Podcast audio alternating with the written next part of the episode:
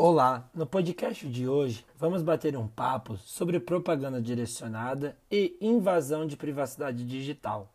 Vamos abordar conceitos de Villers-Fussen para nos auxiliar durante a reflexão.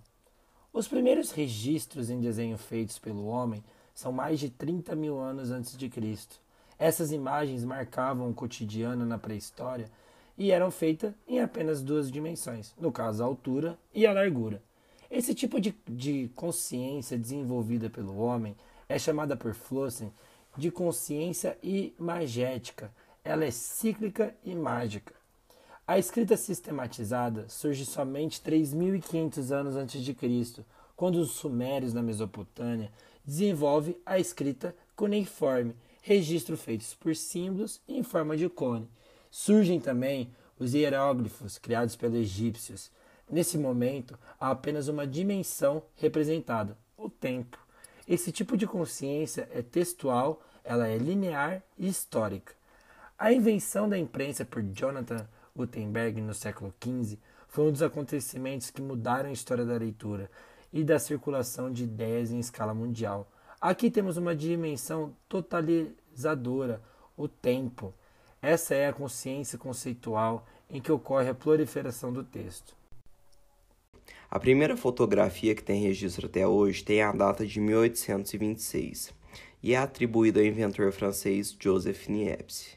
Na época, ele conseguiu realizar a primeira foto com a utilização de uma câmera escura e uma placa de estanho coberta com derivado de petróleo fotossensível. Essa é a consciência pós-histórica e a partir desse ponto é a imagem que cria o mundo. Passamos a ser o ser humano funcionário. Para Flusser, ser humano funcionário é aquele que vive apenas para fazer os aparelhos funcionarem. A partir desse momento, a história já não está mais nas mãos dos homens. Assim, podemos perceber que o desenvolvimento da tecnologia acabou nos tornando apenas aquele que deve apertar o botão ou rolar a tela do celular. As empresas nos veem como um mero produto e veiculam suas propagandas tendo isso em vista. Se você pesquisar tênis no seu celular, no outro dia vão aparecer milhares de propagandas sobre tênis na sua tela, das mais diversas cores e modelos, com os mais variados preços. Isso só nos mostra como somos observados o tempo todo e como não existe privacidade dentro da internet. Bom, hoje em dia a gente percebe que as grandes empresas que comandam as redes sociais, como o Instagram, Google, Facebook, entre outras, só estão preocupadas com o tanto de tempo que a gente passa navegando e o que a gente está vendo pesquisando ali. Os nossos dados nunca foram tão invadidos. Essas ferramentas nos controlam cada dia mais e são capazes até de mudar os nossos comportamentos, visto que têm o controle e manipulam tudo que é visto por nós. A todo momento, os nossos dados são coletados, analisados e utilizados. Assim, fica bem mais fácil entender os usuários e encontrar a melhor forma de prender nossa atenção e pelo maior tempo possível. A tecnologia permite que os nossos dados sejam vendidos para quem pagar mais. E dessa maneira, as empresas obtêm vantagens na hora de vender os dados.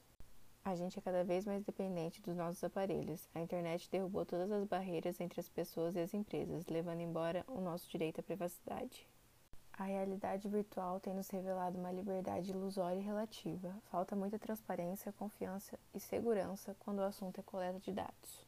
Muitos veículos ainda acabam deixando as nossas informações vazarem, como recentemente ocorreu no Brasil, um vazamento gigantesco de um banco de dados nacional que expôs os dados de 223 milhões de brasileiros. E terminamos nosso bate-papo de hoje com essa reflexão. Até que ponto nós escolhemos o que vemos e compramos? Será que esse controle não deveria ser dos usuários ao invés das empresas? A gente deveria ser capaz de escolher o que, que a gente quer compartilhar, com quem queremos compartilhar nossas informações e também ser o direito de como são coletados esses dados e para onde eles vão, não é mesmo?